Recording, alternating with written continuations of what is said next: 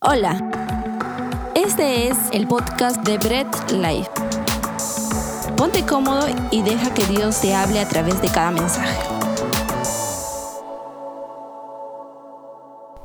Entonces el día de hoy vamos a ver el siguiente tema. Es muy, muy, muy interesante. Le hemos puesto como, como título Conscientes. ¿Se imaginan lo que viene? Necesitados, arrepentidos, conscientes. ¿Cuántos de ustedes son conscientes que son hijos de Dios? Ah, mira, acá, dos nada más. Los demás me han quedado mirando de qué te hablando. ¿Cuántos son conscientes que son hijos de Dios? otra cosa, ¿eh? ¿qué pasa hermanos? Cuidado, me preocupa eso. ¿eh? Voy a tomarlo como que estamos fríos también. Entonces, viendo esto, si entramos a, la, tercera parte de esta serie, el Sermón del Monte, dijimos que estamos en conscientes. Esto es parte de bienaventurados los mansos.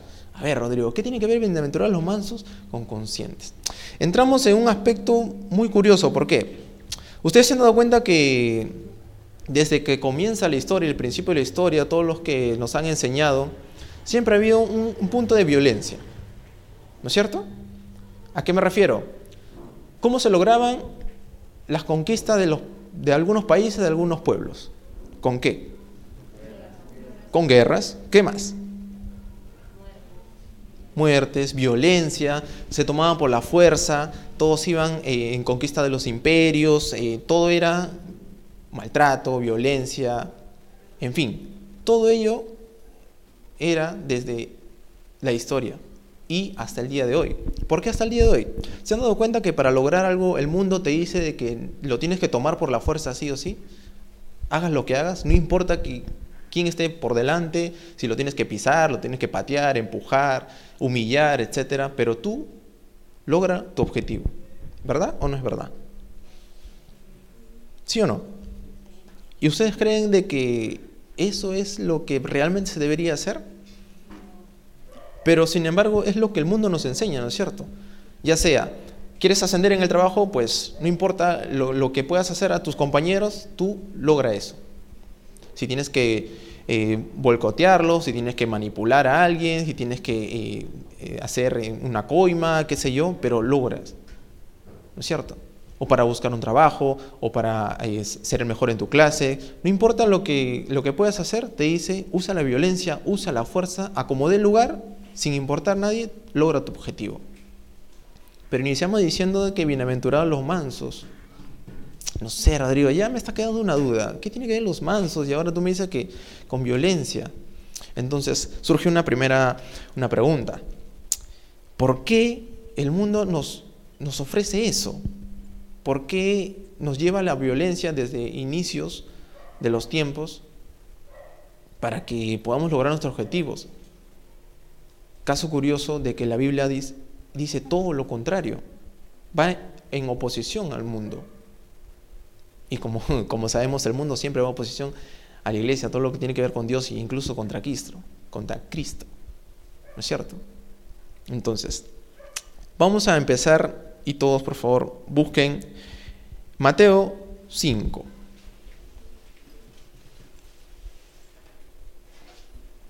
Busquen Mateo 5 nos ubicamos en el versículo 1 para ir haciendo un recordatorio. ¿Parece? ¿Lo tenemos? Estamos ahí, Mateo 5, versículo 1 hasta el 4 vamos a leer. Bien. Dice, viendo la multitud subió al monte y sentándose vinieron a él sus discípulos, y abriendo su boca les enseñaba diciendo, Bienaventurados los pobres en espíritu, porque de ellos es el reino de los cielos, bienaventurados los que lloran, porque ellos recibirán consolación. Estos dos textos los hemos visto antes, ¿no es cierto? Tanto para hacer el primer tema que era citados, y el segundo que es arrepentidos. Bienaventurados los pobres de espíritu, porque ellos porque de ellos es el reino de los cielos. Necesitado, el que entiende que es pobre de espíritu necesita de Dios. Y eso te lleva a lo siguiente, arrepentido. ¿Por qué? Porque bienaventurados los que lloran, porque ellos recibirán consolación. ¿Quiénes lloran? Los que están arrepentidos y se han dado cuenta que necesitan de ello. Es decir, una cosa me lleva a la otra. Nada de esto sería sin lo otro. Va en una hilación. Entonces, hasta ahí hemos visto las series del, del Sermón del Monte. Pero vamos a leer el versículo 5. ¿Qué nos dice el versículo 5?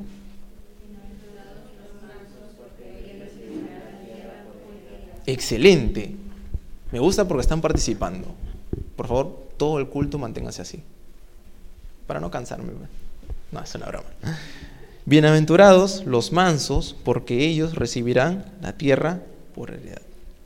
Antes de empezar, acompáñenme a orar para que sea Dios hablando a sus vidas, a mi vida, y sea el Espíritu Santo que nos ayude a entender. ¿Les parece? Oramos ahí.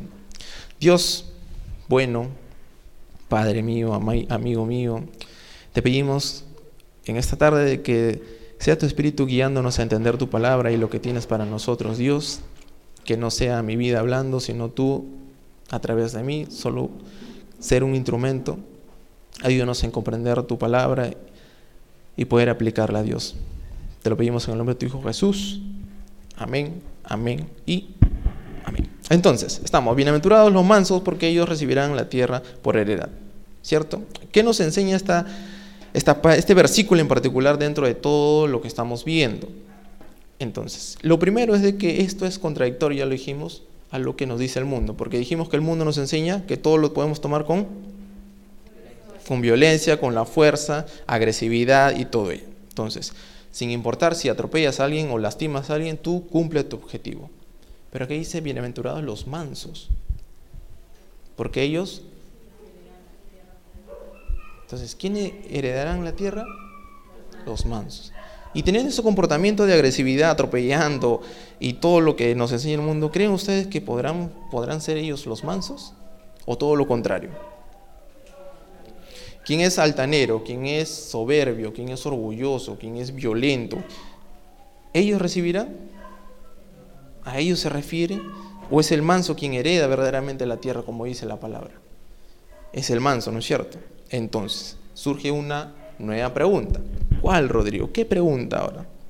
¿Cómo llego a ser un manso entonces? Si he visto de que todo lo, opuesto que nos enseña el mundo, es, quien no va a recibir entonces, pagan los mansos. Pero, ¿cómo llego a ser un manso? ¿Cómo creen ustedes que podemos ser un manso? Aquel que es calladito, aquel que es, que es tranquilito, el que no dice nada, el que se queda quieto, ¿Puede ser un manso esa persona? ¿Qué dicen ustedes? Sí, no. Por ahí dicen no. Es el concepto que tenemos de manso, ¿no es cierto? Alguien tranquilo. Ah, no, es un manso. no, es un perro manso, no hace nada. No, él es mansito, tranquilito. Yo, por ejemplo, soy manso. Tranquilo. ¿Usted me ha visto locao, no? ¿Sí o no? Tranquilo. Pero verdaderamente ese ser un manso Dijimos algo al recordar los, eh, las prédicas anteriores. Dijimos que una cosa nos lleva a la otra, ¿verdad? Entonces, si el ser pobre de espíritu y el llorar por estar arrepentido me llevará a ser mansos, ¿ustedes qué dicen? Sí, ¿no es cierto? Entonces, ¿cómo hay esa hilación? Pues muy sencillo. Uno puede llorar si es que ha reconocido su pecado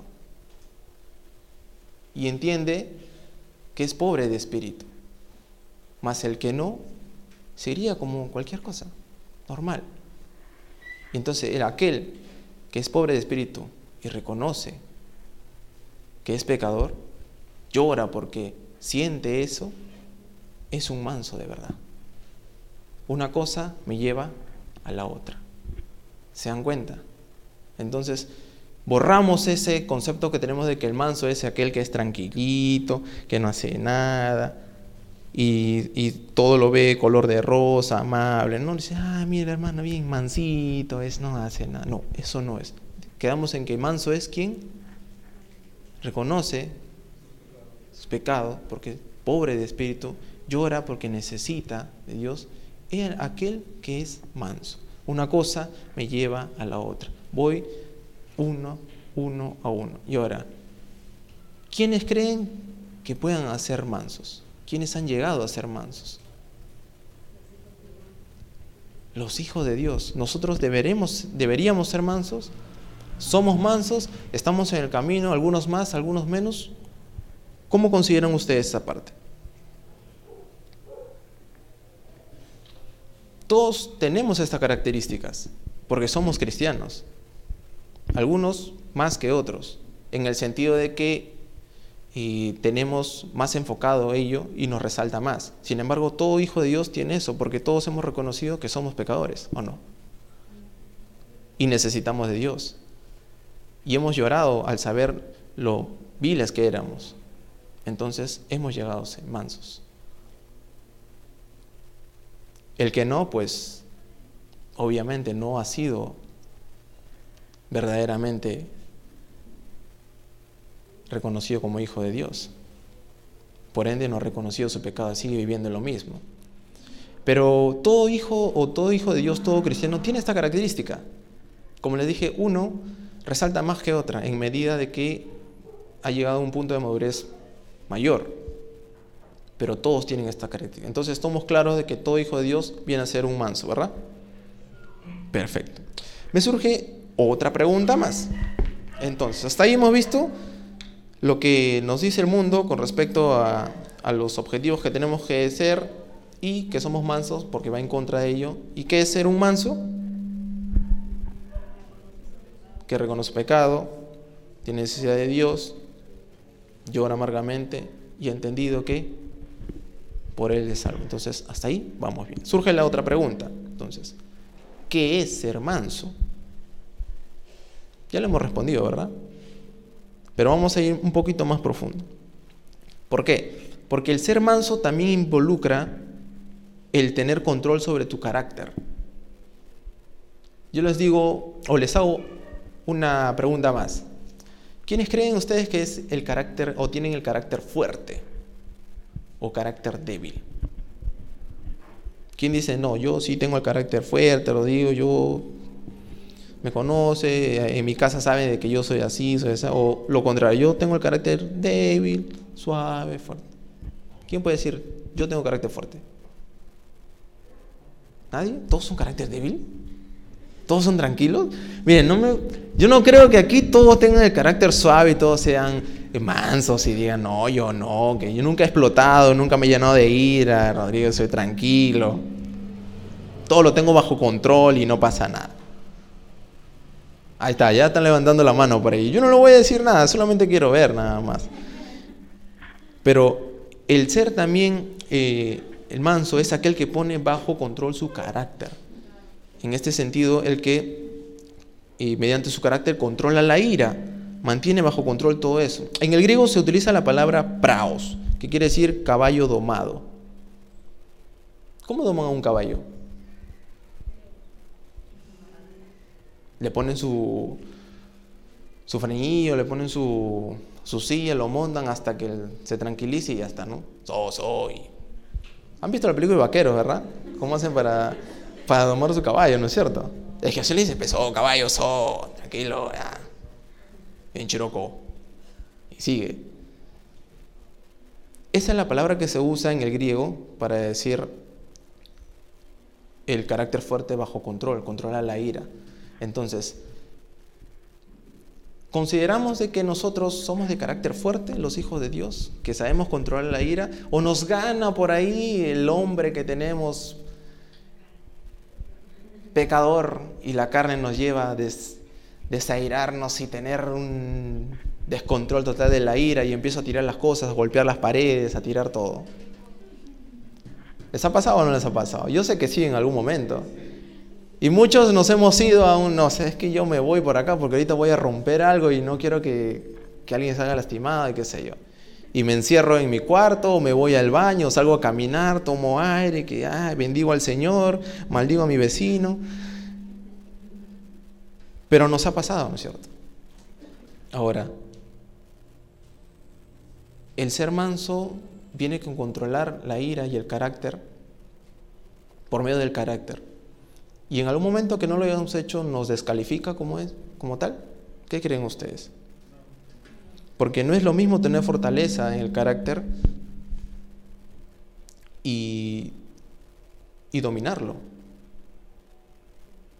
Yo puedo ser fuerte, pero en algún momento, como les decía, no lo voy a llegar a dominar, no lo controlo. ¿Pero me descalifica eso el ser manso?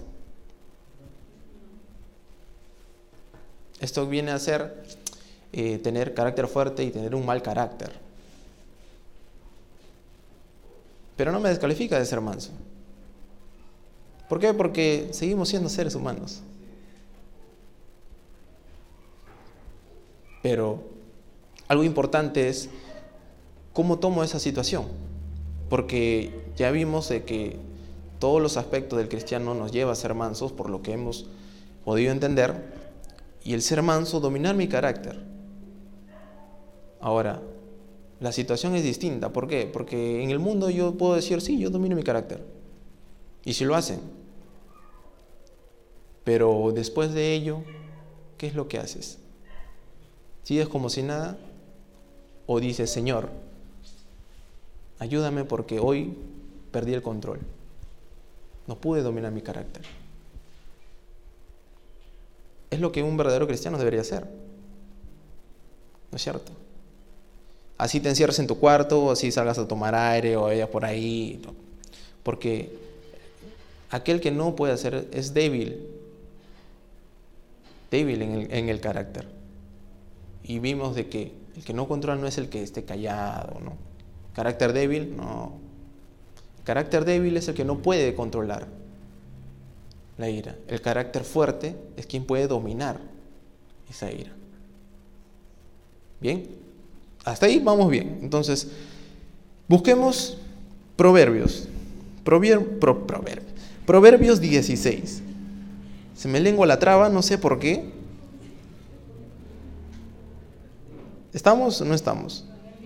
16, versículo 32. Proverbios, Proverbios 16. ¿Qué dice Proverbios 16?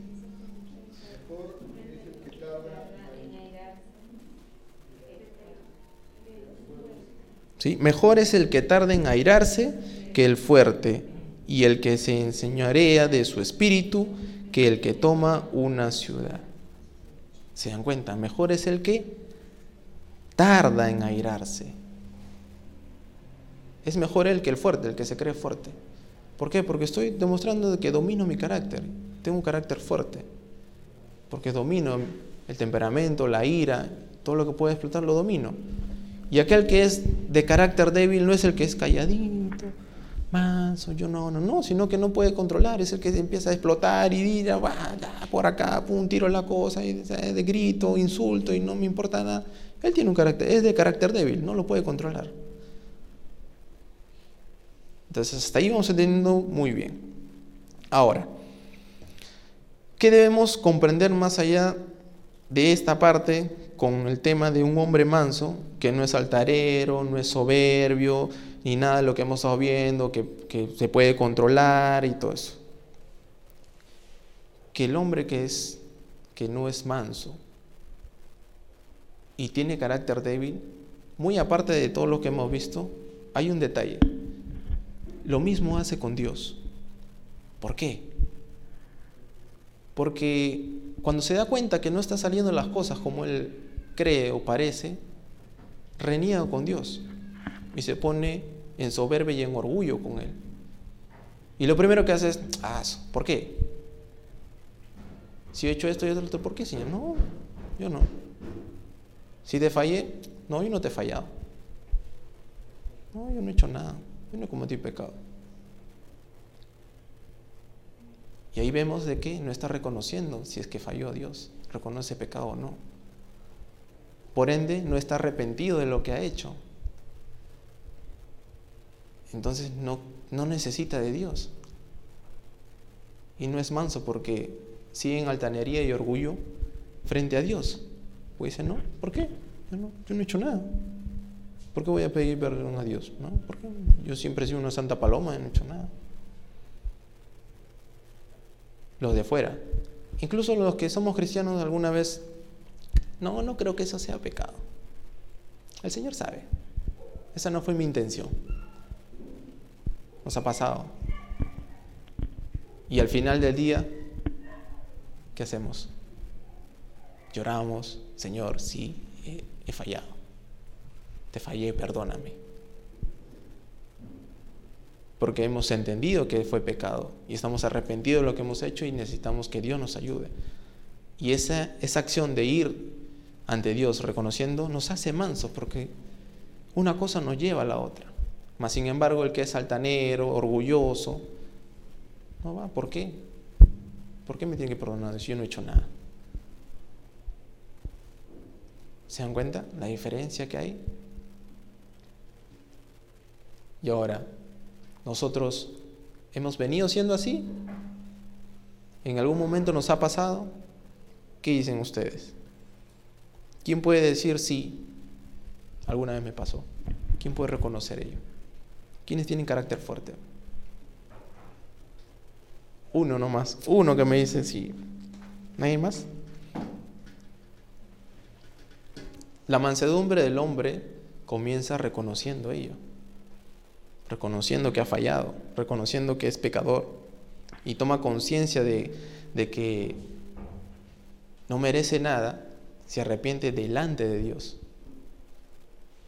Porque no va en contra de Él y no reniega. No mantiene su orgullo, sino que acepta. Entonces vamos yendo ahí, comprendiendo un poco qué viene a ser el ser manso, la mansedumbre de cada hombre. Recordemos que todos tenemos estas características. ¿Por qué?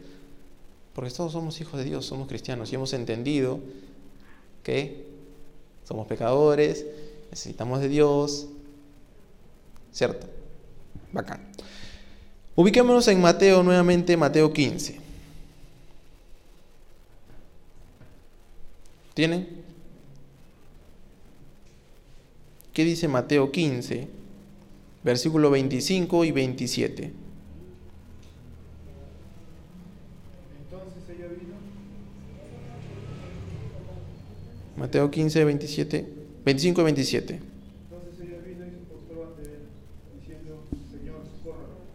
Respondiendo él dijo, tomar el pan de los hijos y echarlo a los perrillos. Y ella dijo, sí señor, pero aún los perrillos comen de las migajas que caen de la mesa de sus amos. ¿Qué nos dice aquí sobre la mujer cananea? Se ofendió cuando Jesús estaba diciendo de que no está bien tomar el pan de los hijos y echarlos a los perrillos? Y ella dijo, no, hasta los perrillos comen de,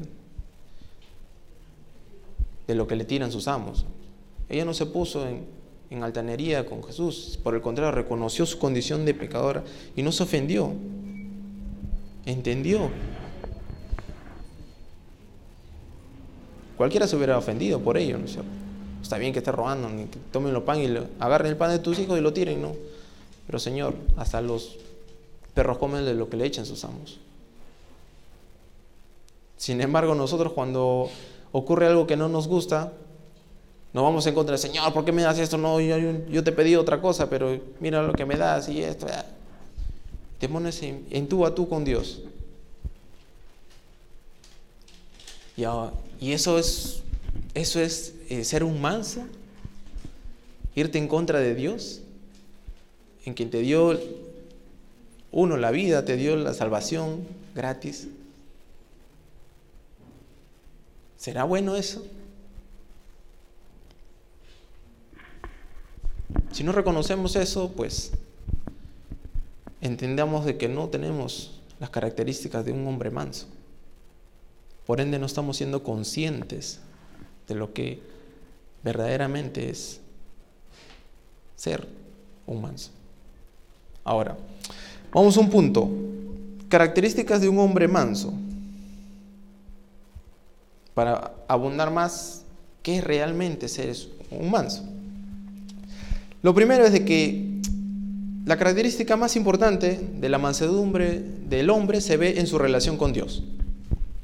¿Cuántos de ustedes mantienen una relación activa con Dios como creyente? ¿Nadie?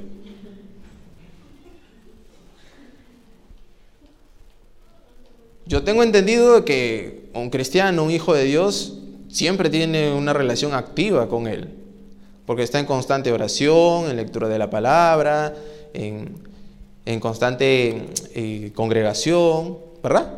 Entonces, ¿cuántos de ustedes tienen una vida en relación activa con Dios? Ahora sí, ¿verdad? Por favor, no me asuste, porque me siento que estoy en otro lado.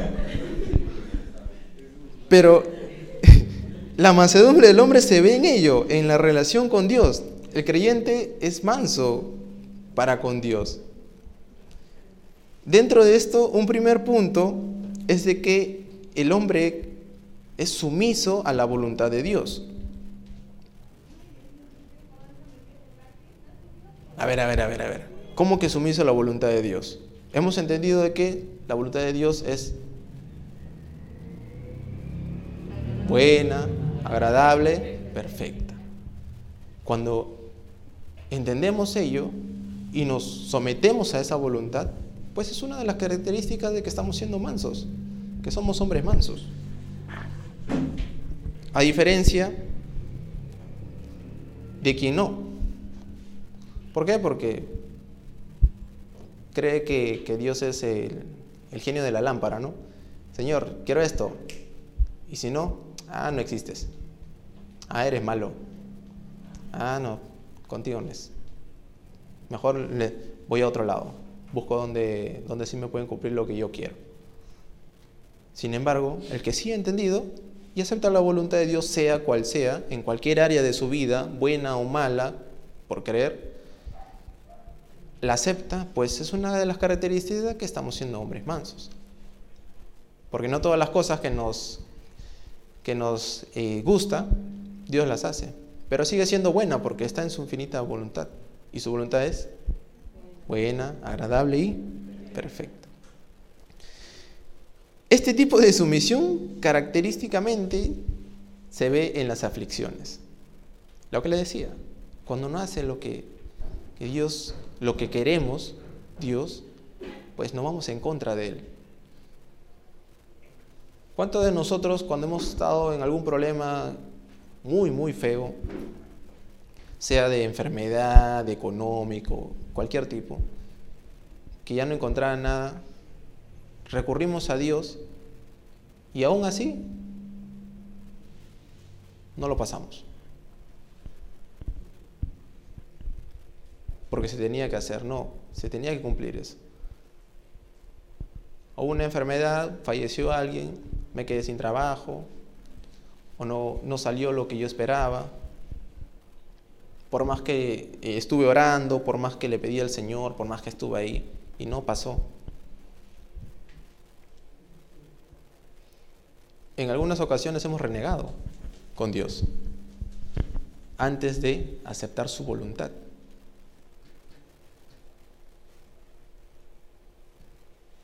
Entonces, en ese momento ¿Estuvimos cumpliendo esta característica o no?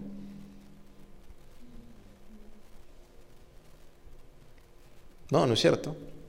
Nuestra lógica como seres humanos es ir en contra de Dios cuando no nos cumple lo que queremos.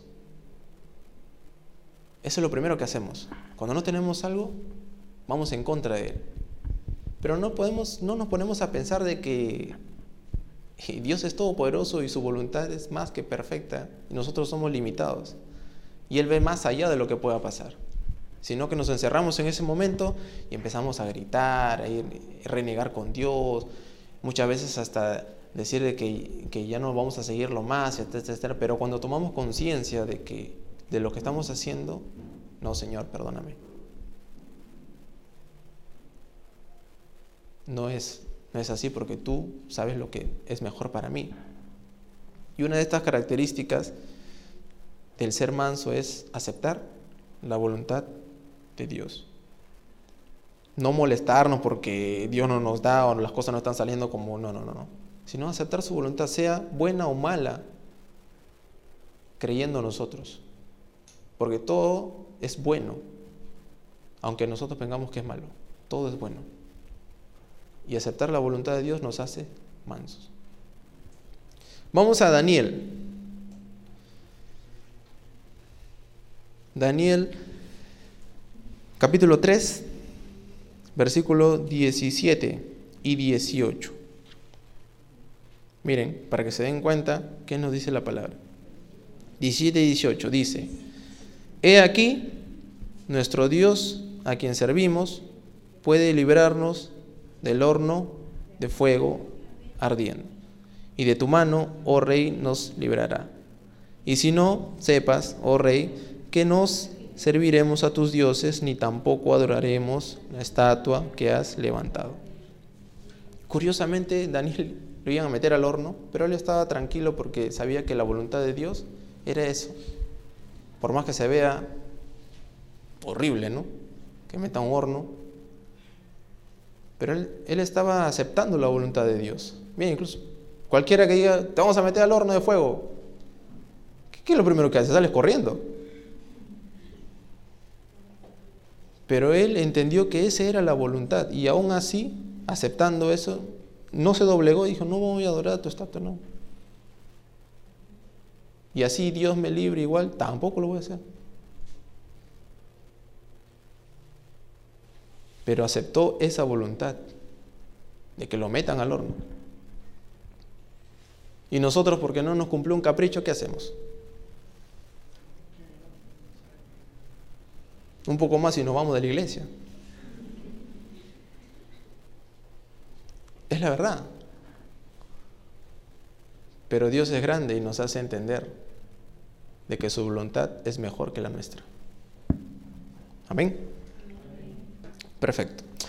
Entonces, siendo así el corazón del hombre manso, está tranquilo porque acepta la voluntad de Dios y entiende que no merece nada y aún así Dios se lo da. Y comprende además de que su voluntad es mucho mejor que la de Él. Esa es una primera característica. Ahora, vamos a otro ejemplo. Job. Job, Job 1. Job 1, Job 1. ¿Qué dice Job 1, el versículo 20?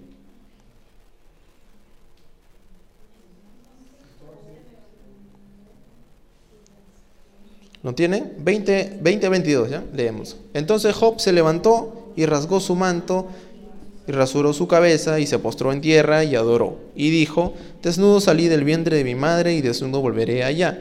Jehová dio y Jehová quitó. Sea el nombre de Jehová bendito. En todo esto no pecó Job ni atribuyó a Dios despropósito alguno. Job reconoció que todo lo que tenía era gracias a quién. ¿Y qué más? ¿Aceptó o no aceptó la voluntad de Dios? Job es el, mayor ejemplo, si no es el más grande, de que Dios tenía mucha bendición con Job. Y al mismo tiempo, supuestamente, según Job, creía que se lo había quitado todo. O alrededor de ellos creían que Dios, estaba, que Dios era malo, que Dios era le había quitado todo lo que tenía, se quedó sin nada. Sin embargo, ¿qué hizo Job? Aceptó que la voluntad de Dios era eso. Y si tenía que perderlo todo después de haberlo tenido todo, entonces, gloria a Dios. Él mismo dijo, Jehová dio, Jehová quitó. Él no dijo, Jehová dio y me quitó más. Me dio poquito y me quitó más de lo que tenía. Me quitó lo mío. Él no dijo, me quitó lo mío, porque sabía que todo era de quién? De Dios. Y todo se lo había dado Él. Y frente a esta interminable situación que estaba pasando, nunca dejó de adorarle. Nunca dejó de postrarse y decir, gracias Dios. Y reconoció que había venido a este mundo como sin nada. Y todo se lo dio Dios. Y si Él quitó, pues era su voluntad. Entonces, el hombre que no es manso, dijimos que es orgulloso, es soberbio, se molesta con Dios, se enarvece cuando no le cumple un capricho, reniega con él. Y es más, cuando el hombre cree que merece todo lo que tiene o lo que Dios le ha dado, entra en una especie de ídolo a mismo de que, bueno, yo pude hacer todo esto. Yo tengo esto gracias a mí. Yo esto. ¿No es cierto? Y lo más curioso dentro del ámbito cristiano es de que empiezan a decir que yo merezco esto, yo merezco lo otro, Dios tienes que darme esto, yo decreto, yo declaro, yo pongo aquí, pongo allá. Y tratando a Dios como quien, como alguien de que tú me pides y yo soy el jefe y tú eres mi empleado. Y estamos poniéndonos en un nivel superior por Dios. ¿Y el hombre puede ser superior a Dios? ¿Puede llegar a ser superior a Dios? Nunca, jamás. Sin embargo, hay personas que sí lo hacen así. E incluso le dan órdenes a Dios. Señor, yo te ordeno que hoy mismo se acabe todo esto o empiece todo esto. Por ahí, si han escuchado, había una, una señora que decía, yo, yo doy orden ahorita a los ángeles que me encuentren esto que se me ha perdido, que vayan y me lo traigan. Y los ángeles me lo van a traer, como si ella pudiera manejar a los ángeles. O yo decreto y yo declaro que en este momento se acaba todo esto. El Señor lo va a hacer así porque yo lo estoy diciendo. Y tratamos a Dios como el genio de la lámpara, le dijimos que cree que puede cumplir todos nuestros deseos. Por encima de Dios estamos nosotros, la creación, imperfecta, pecadora, miserable. Dios que nos ha dado todo, ¿se merece ser tratado así? El manso reconoce la necesidad de, de Dios y entiende que es pecador pero muchas veces se hace ídolo de sí mismo y empieza a creerse mucho más que Dios. Y eso no puede pasar. Si leemos Lucas 22, vamos a ver qué dice Lucas. Lucas está en el Nuevo Testamento. Pues si no lo encontraron. ¿Lo tienen? Lucas 22, versículo 42. Dice. ¿Estamos? Leemos entonces. Dice, diciendo, Padre, si quieres, pasa de mí esta copa, pero no se haga mi voluntad. ¿Quién está hablando aquí? Jesús. ¿En qué situación está hablando?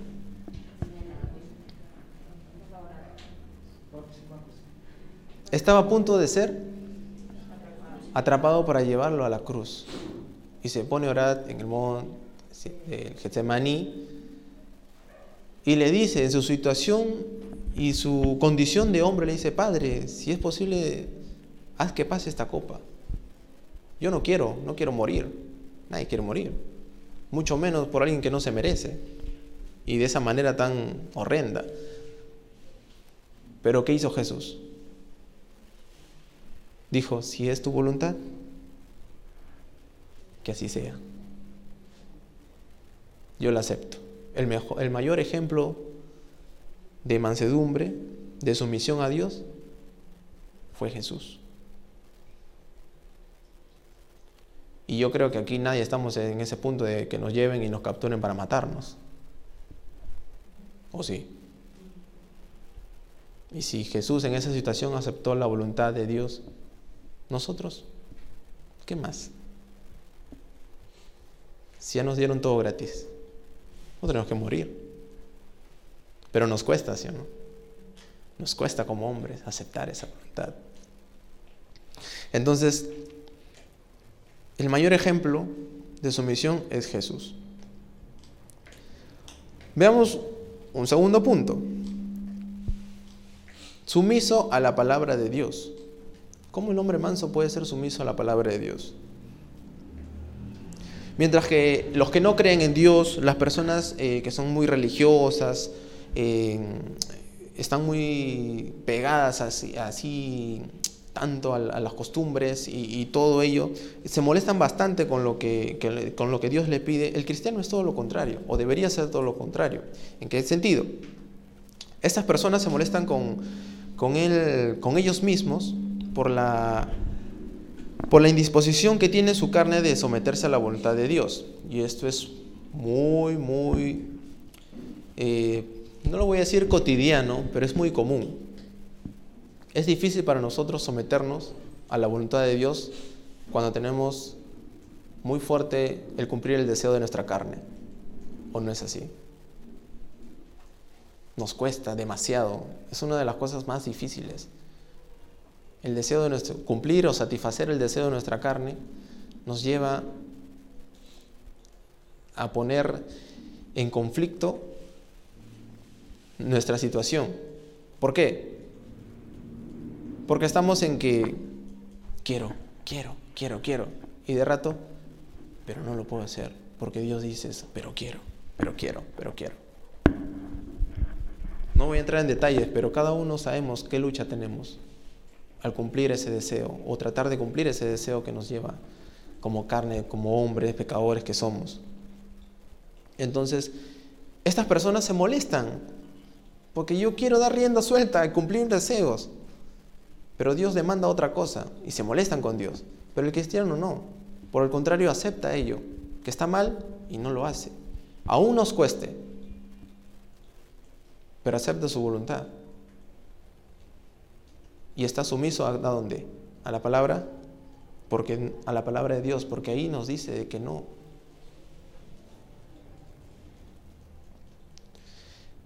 Esto hace de que, como le decía, nosotros luchamos por, por no cumplir estos deseos. El cristiano lucha. No digo de que nadie lo, no, no lo pueda hacer. Recordemos, seguimos siendo hombres imperfectos. Lo que demanda la palabra de Dios, luchamos con ello, día con día. Pero el incrédulo no. Reniegan contra Dios, no quieren someterse, y terminan dando rienda suelta a ello. Pero el cristiano no, el cristiano está en una constante lucha y si en algún momento falla, se arrepiente y acepta la voluntad de Dios, se somete a Él y se somete a su palabra. ¿Qué nos dice Jeremías 44, 16? Jeremías capítulo 44, versículos 16 y 17. ¿Lo tienen? Sí, 44, 16, 17. ¿Todos? La palabra que nos has hablado en nombre de Jehová no lo oiremos de ti, sino que ciertamente pondremos por obra toda la palabra que ha salido de nuestra boca, para ofrecer incienso a la reina del cielo, derramándole libaciones como hemos hecho nosotros y nuestros padres, nuestros reyes y nuestros príncipes, en las ciudades de Judá en las plazas de Jerusalén y tuvimos abundancia de pan y estuvimos alegres y no vimos mal alguno. Me encanta decir, no pondremos por obra toda palabra que ha salido de nuestra boca, de nuestra boca, sino, sino qué? Para ofrecer incienso a la reina del cielo derramándole. Pero dice, no nos la palabra que nos ha hablado en el nombre de Jehová no la oiremos de ti, sino que pondremos por obra toda la palabra que nos ha salido de nuestra boca.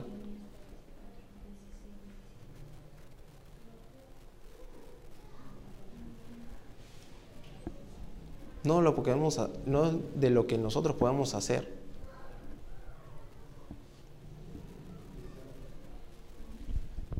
Israel se había revelado y tomó de determinación de andar bajo su propio consejo. No querían escuchar la voz de Dios, lo que había dicho. No vamos a oír lo que sale de tu boca, lo que ha mandado Dios, sino de lo que nosotros hemos hecho. Eso vamos a hacer. Están dando rienda suelta a qué? ¿A los deseos de quién?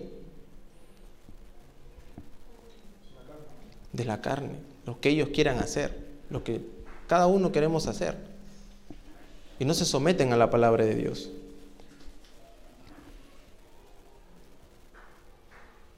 Mientras que David cayó rendido reconociendo su pecado para ser libre y transformado por lo que había hecho.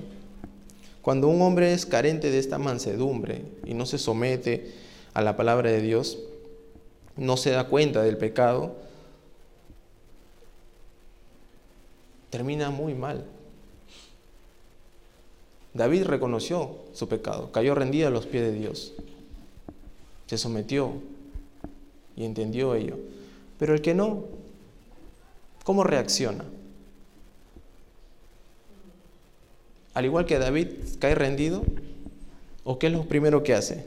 Cuando se le expone su pecado, cuando se le es revelado, porque a David se le revelaron su pecado, se lo exponieron, se lo dijeron a la cara,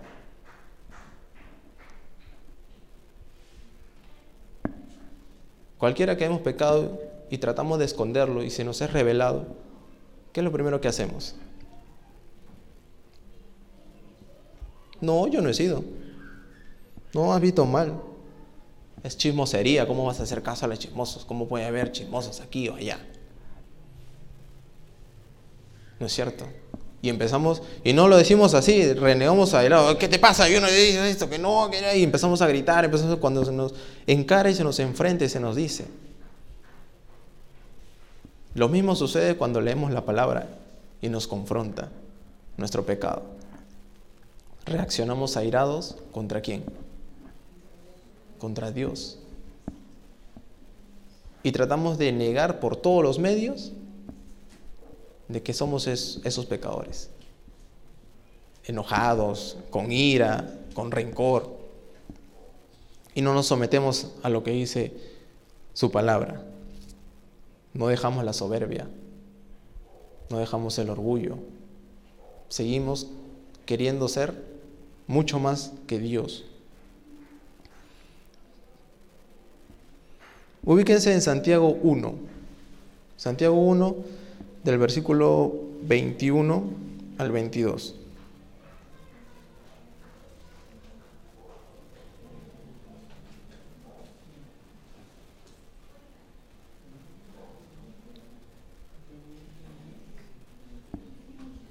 ¿Estamos?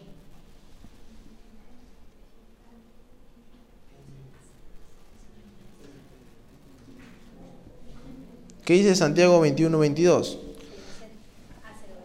Por lo cual, desechando toda inmundicia y abundancia de malicia, recibid con mansedumbre la palabra implantada, la cual puede salvar vuestras almas. Pero sed hacedores de la palabra y no tan solamente oidores, engañados a vosotros mismos.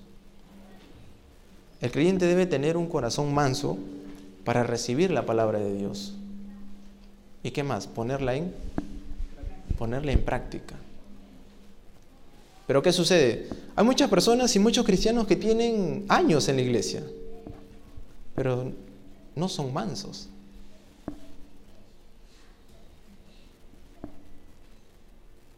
Y conozco, conozco muchas personas así, que tienen muchos años. Pero ¿por qué creen ustedes que pasa eso? ¿Cómo está su corazón?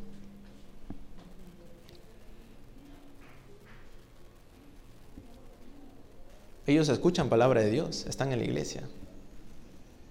Pero ¿qué dice la palabra? ¿Ser qué? Hacedores y no oidores. ¿Y por qué digo esto? Porque hay muchas personas, como les decía, que tienen años, escuchan la palabra de Dios, saben lo que tienen que hacer, pero no lo hacen. ¿Por qué? Porque Dios dice algo y yo qué hago? Otra cosa. Dios dice A, pero yo digo B. Dios dice tiene que ser así. digo, no, pero se puede cambiar un poquito por acá.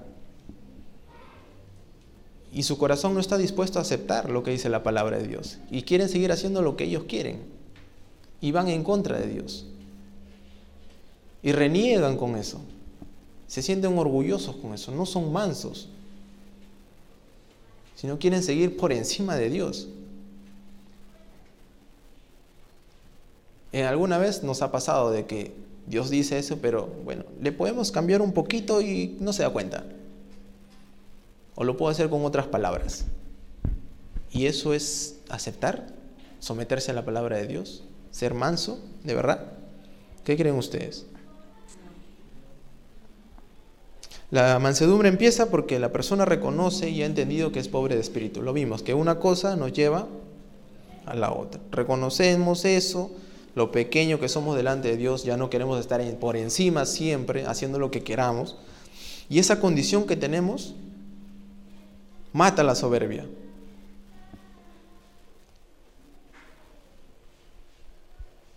Cuando reconocemos eso, matamos ese orgullo, esa soberbia de hombre y nos hace mansos delante de Dios.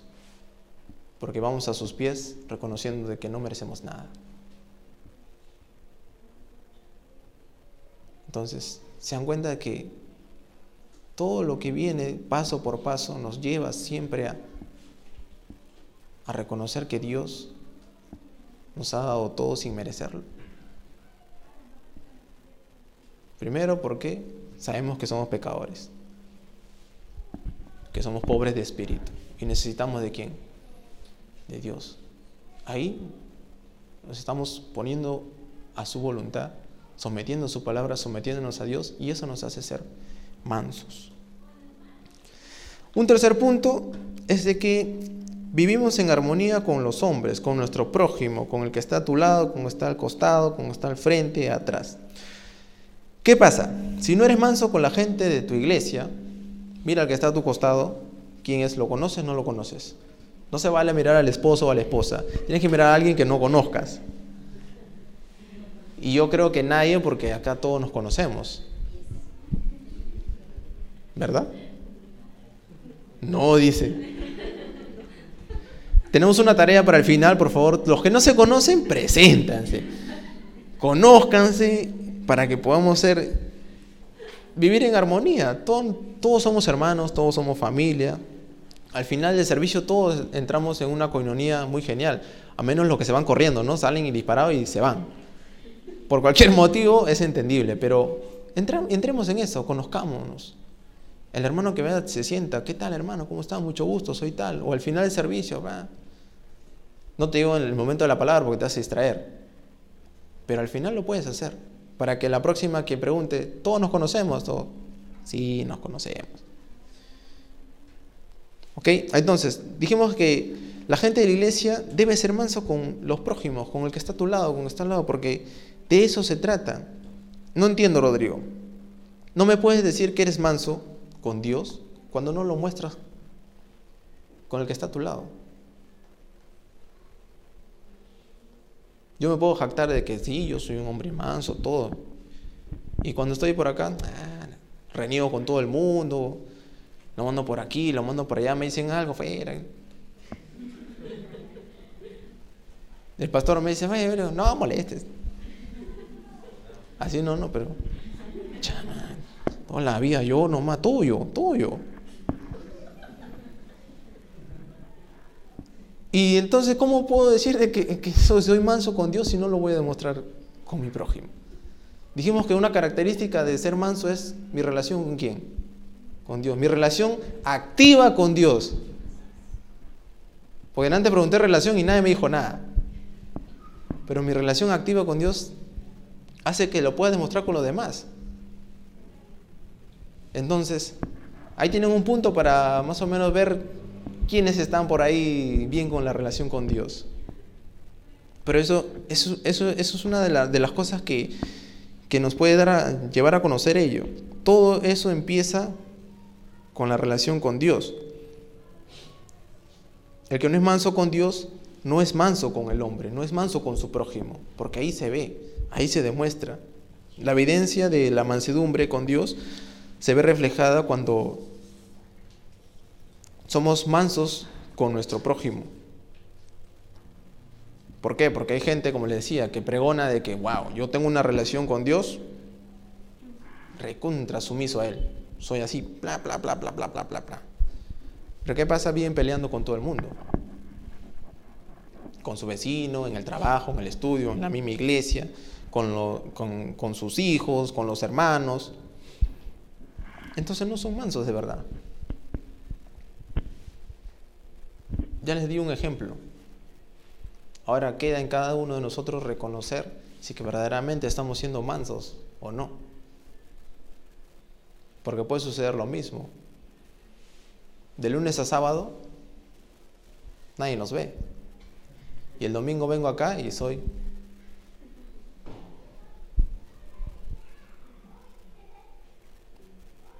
¿Se dan cuenta? Entonces, no podemos ver si de verdad uno es manso con Dios, pero el resultado es otro muy distinto. ¿Por qué? Porque la intimidad que tengo con Dios es muy pobre, en el sentido de que cuando me acuerdo, uy, voy con Dios. Y se ve reflejado. Uno se da cuenta rápidamente. La evidencia más clara, como le decía, mi trato con, los demás. Ahí está la diferencia. ¿Dónde podemos ver esto? Busquen Juan, primera de Juan. Así, rapidito nomás. Primera de Juan, capítulo 4, versículo 20. Dice, si alguno dice, yo amo a Dios y aborrece a su hermano, ¿qué cosa es? Mentiroso. ¿Qué cosa es? Pues el que no ama a su hermano, a quien ha visto, ¿cómo puede amar a Dios a quien no ha visto? ¿Qué es lo primero que dice? Yo amo a Dios y aborrece a su hermano, ¿qué es? Mentiroso. Así que si tú dices que amas a Dios y no amas a tu hermano, ¿qué eres? Un mentiroso. Así te lo digo en tu cara, mentiroso. ¿Por qué? Porque el que dice que ama a Dios y aborrece a su hermano, a quien ve, ¿cómo puede amar al que no ve? Son muy difíciles encontrar a las personas que amen lo que no ven. Pero nosotros sí, por nuestra fe. Amamos a un Dios que no vemos, pero sabemos que existe, ¿verdad? Y que nos ha salvado. ¿Se dan cuenta? Entonces, ahí se ve reflejado la mansedumbre. Y mi intimidad con Dios, mi relación activa con Dios. No lo olviden, tienen tarea para la casa. Entonces, las evidencias más claras de la mansedumbre con los demás, con nuestro prójimo, con todo lo que hemos hablado hasta aquí, es de que el hombre manso no toma venganza cuando recibe algo malo, no da mal por mal, sino que todo lo contrario. Él se olvida de la ofensa, hace el bien, aunque reciba un, un mal. Así lo maltraten, lo, le, le peguen, hablen mal, lo calumnien, todo lo que tú quieras. Él siempre devuelve el bien. ¿Qué dice Mateo 5? Vamos a Mateo 5. Nuevamente, versículo 44 y 45. ¿Lo tienen? Dice, pero yo os digo, amad a vuestros enemigos, bendecid a los que os maldicen, haced bien a los que los aborrecen y orar por los que ultrajan y los persiguen, para que sean hijos de vuestro Padre que está en los cielos, que hace salir su sol sobre malos y buenos y que hace llover sobre justos e injustos. ¿Esta conducta contradice totalmente al mundo o no? ¿Qué te dice el mundo? Si te pegó, pégale dos veces. El que pega primero, pega doble. ¿No es cierto? Pero ¿qué dice la palabra? Hacer el bien, aún recibas el mal. Hay un dicho muy conocido, ¿recuerdan? Ojo por ojo.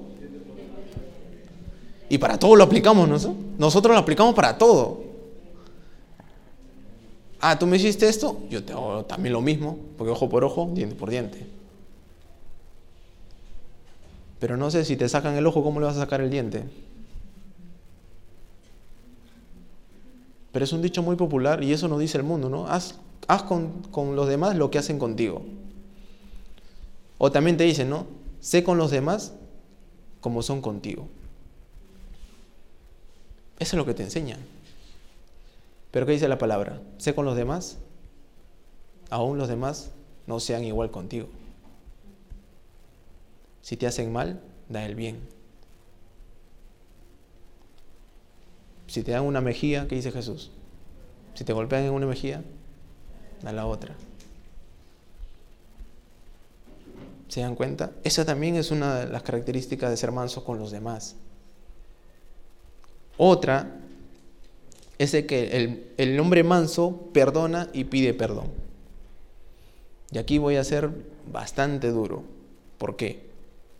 El que perdona no recuerda lo que hizo el otro, porque verdaderamente perdona, así como nos perdonó Dios. Porque Dios nos perdonó y que dijo, nunca más me acordaré de qué, de tus pecados, de tus iniquidades, nunca más. Pero al hombre le cuesta. Hay una, hay una frase también muy conocida que dice, te perdono, pero ¿qué? A ah, puras mujeres me respondieron, ¿cómo? Te perdono, pero nunca olvido. ¿Pero qué no dice la palabra? ¿Qué no dice la palabra? Perdona y qué más. Nunca más recuerdes. ¿Por qué? Porque ese es el verdadero perdón. No es lo estés sacando en cara a cada momento. Cada oportunidad que tienes, lo recuerdas. Así sean 20, 15 años atrás. Mira, tú me hiciste acá tal día, acá, ¿qué? Yo ni, me, yo ni recordaba, ¿no? Pero te dicen la hora, el día, la ropa, cómo fuiste, qué pasó, el día y te lo sacan en cara. Y no estoy especificando en género, ¿eh? Porque también conozco varones igual, aunque su mayoría sean mujeres, no, para cualquiera. Como hay mujeres que no también, como hay hombres que sí. El hombre en general, el ser humano, tiene esa tendencia. ¿Por qué? Porque le cuesta perdonar. Porque el, que verdaderamente perdona, ¿qué? Olvida. Nunca más vuelve a recordar, nunca más se lo saca en cara, nunca más está diciendo, por esto, por eso estamos así, por eso estamos allá. No. Y esto hace de que el hombre vea reflejado lo que hizo Dios con él cuando fue salvo cuando, cuando nos perdonó. ¿No es cierto? Cuando alguien ofende, no te ofende a ti. ¿A quién está ofendiendo? Está ofendiendo a Dios. David decía, contra ti, contra ti he pecado. No contra alguien. ¿Contra quién he pecado? Contra ti. Entonces, si alguien te ofende, de alguna manera recuerda que no te está ofendiendo a ti, sino a quién está ofendiendo. A Dios.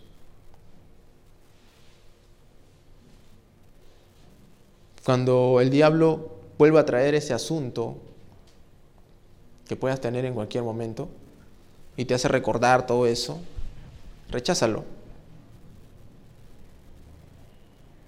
Hay que rechazarlo. ¿Por qué? Porque verdaderamente has perdonado ya no recuerda más, lo has olvidado. Eso es perdonar.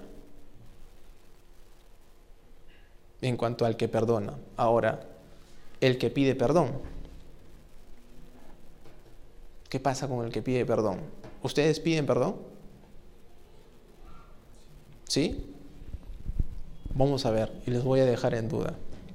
¿Qué dice el texto Santiago 3, 2? Ya van a ver por qué. Santiago 3. ¿Estamos? Santiago 3.2 dice, porque todos ofendemos muchas veces. Si alguno no ofende en palabra, este es varón perfecto, capaz también de refrenar todo el cuerpo. ¿Y quién sabemos quién es el varón perfecto? Jesús. Entonces, ¿qué nos da a entender? Que siempre vamos a ofender de alguna u otra manera, en palabra, en pensamiento, en cualquier otra cosa, vamos a ofender, porque lo único que no es el varón perfecto y ese es Jesús. Todos los demás somos imperfectos. ¿Por qué les dije de que eh, les iba a hacer dudar con lo que cuando ustedes eh, piden perdón?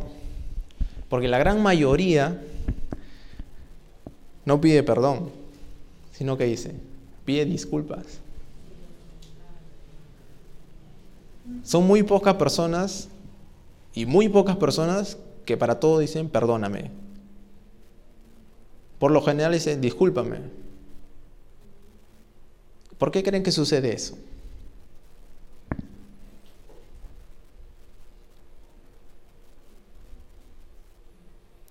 Sucede eso porque piensa que el pedir perdón es humillarse. Y en el sentido como te muestra el mundo, que eres lo peor, ¿no? Humillarte ante alguien es, ¿por qué? Alza tu orgullo de hombre. Con hombre quiero decir, ser humano. Y no, no pedimos perdón, nos cuesta. Nos cuesta mucho pedir perdón. Pedimos disculpa. O la clásica, yo sé que han tenido, yo sé que han tenido esta. Esta me va a decir no, no. Cuando queremos disculparnos o cuando queremos pedir perdón, ¿qué hacemos? Empezamos a, a tratar bonito a esa persona, a consentirlo, a llevarlo cositas por aquí, por ser más amables, cariñosos, por aquí, por allá, para que más o menos se hablan de la cosa y se olvide, ¿no? Se olvide de que ya hemos hecho algo que hemos venido algo. Eso hacemos. Y no vamos y decimos, ¿sabes qué? Perdóname. Perdóname así, ¿no? Empezamos con, ¿me disculpas? ¿no? Eh, ¿Te cocino algo? ¿Tienes hambre? ¿Te compro algo? ¿Y si vamos a tal sitio? ¿Te acuerdas cuando nos conocimos? Y vas ablandando las cosas. Y la otra parte está, aquí no me pedí perdón. O empiezas el clásico, ¿no? Algo querrá. Ya, ¿qué quieres? Disculpame, P. Pero nos cuesta pedir ir directamente, ¿sabes qué? Me, me equivoqué. Hice mal esto, hice mal lo otro, cometí un error, perdóname. Porque nos muestra que el pedir perdón es algo, algo desastroso. Humillarse ante, ante alguien es lo peor. Pero ¿qué nos dice la palabra? Todo lo contrario. Y eso se ve reflejado donde? En la relación activa con quién? Con Dios. Luego, seguimos en Mateo. Vamos a Mateo rápidamente. Mateo 11. Vamos a leer un montón hoy día. Lo bueno que están participando, eso me gusta. Me dice que no están durmiendo. ¿Qué dice Mateo 11, versículo 29? 11, 29. Llevad mi yugo sobre vosotros y aprended de mí, que soy manso y humilde de corazón, y hallaréis descanso para nuestras almas. Aprendan que yo soy manso. ¿Quién está hablando ahí? Jesús. Trae descanso a mi alma. Los, los demás no tienen descanso. El que no está sumiso a Dios, ni a su palabra, ni a su prójimo, no tiene descanso, siempre anda cansado, siempre anda preocupado, siempre anda inquieto, siempre anda con algo, con algo, siempre anda con algo. Pero ¿qué dice Cristo? Llevad mi yugo sobre nosotros y aprended de mí, que soy manso y humilde de corazón, o sea, verdaderamente.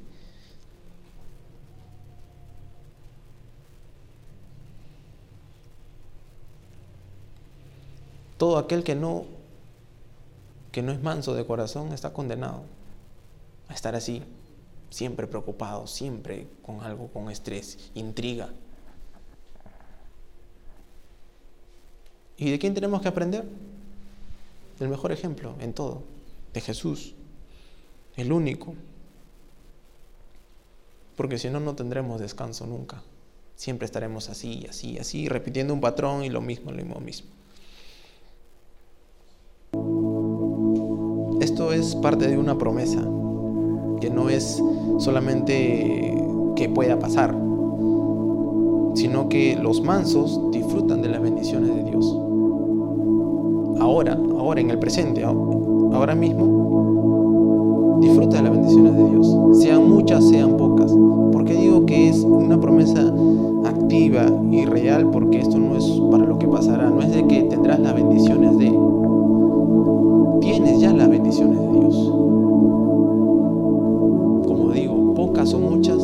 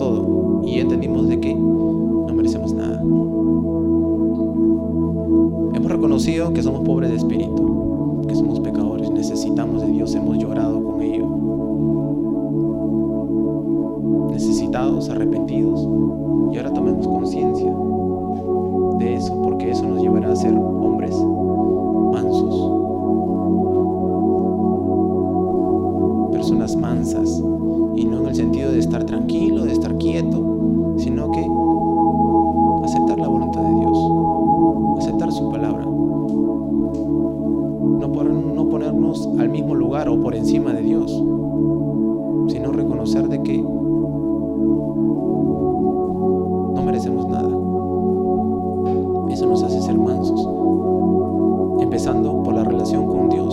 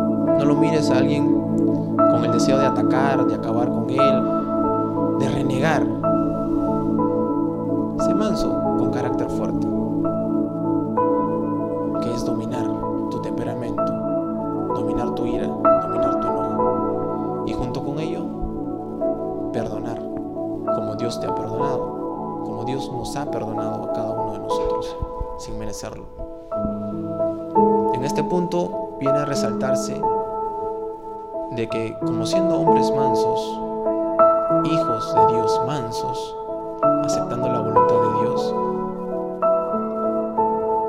vamos a entender la necesidad que tienen las personas que no lo conocen. Y todo aquel que diga que, bueno, el cristiano es así, el cristiano es asá. Mira, un hijo de Dios es así o es asá.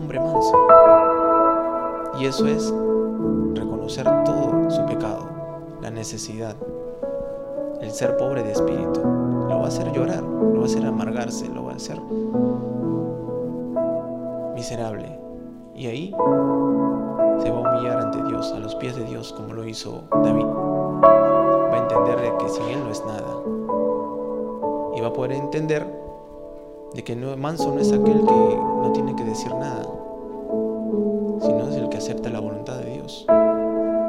Reconoce que Él está por encima del hombre, como tiene que ser, como es. Muéstrale que Cristo dio su vida por nosotros, derramó su sangre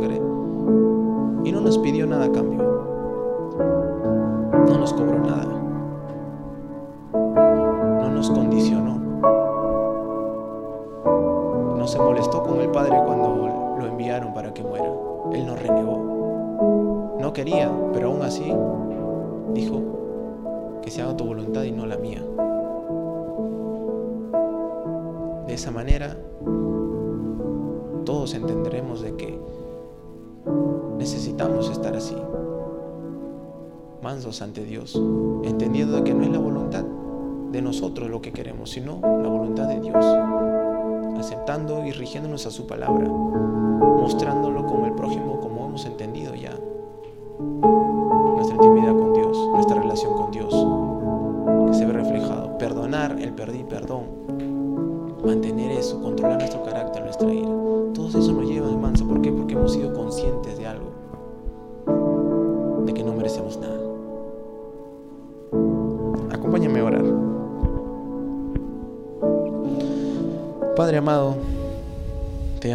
gracias por podernos dejar entender y hacernos entender de tu palabra, Dios. Saliendo de este lugar, pues saldremos conscientes de quiénes somos. Lo que no merecemos, lo tenemos por tu infinito amor.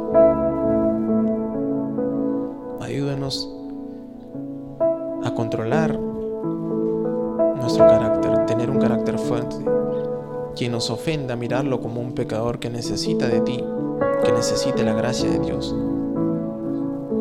Y no mirarlo como alguien que debemos atacar con toda nuestra fuerza, con todo nuestro odio, sino ser consciente de quiénes somos y quién eres tú. Que sin la gracia de ti no somos nada, Dios. Gracias te damos por podernos reunir en tu casa, de compartir la palabra. Y que mantengamos esa relación activa, no solamente de un domingo, sino de todos los días, Dios. Somos conscientes de lo que merecemos y hemos aprendido que seremos cristianos mansos, hombres mansos, como de acuerdo a lo que dice tu palabra, Dios. Ayúdanos siempre. Te lo pedimos en el nombre de tu Hijo Jesús. Amén, amén y amén. Gracias por escuchar el mensaje de hoy y no olvides compartirlo. Síguenos en nuestras redes sociales, Instagram, arroba Bread Life Family, Facebook Bread Life.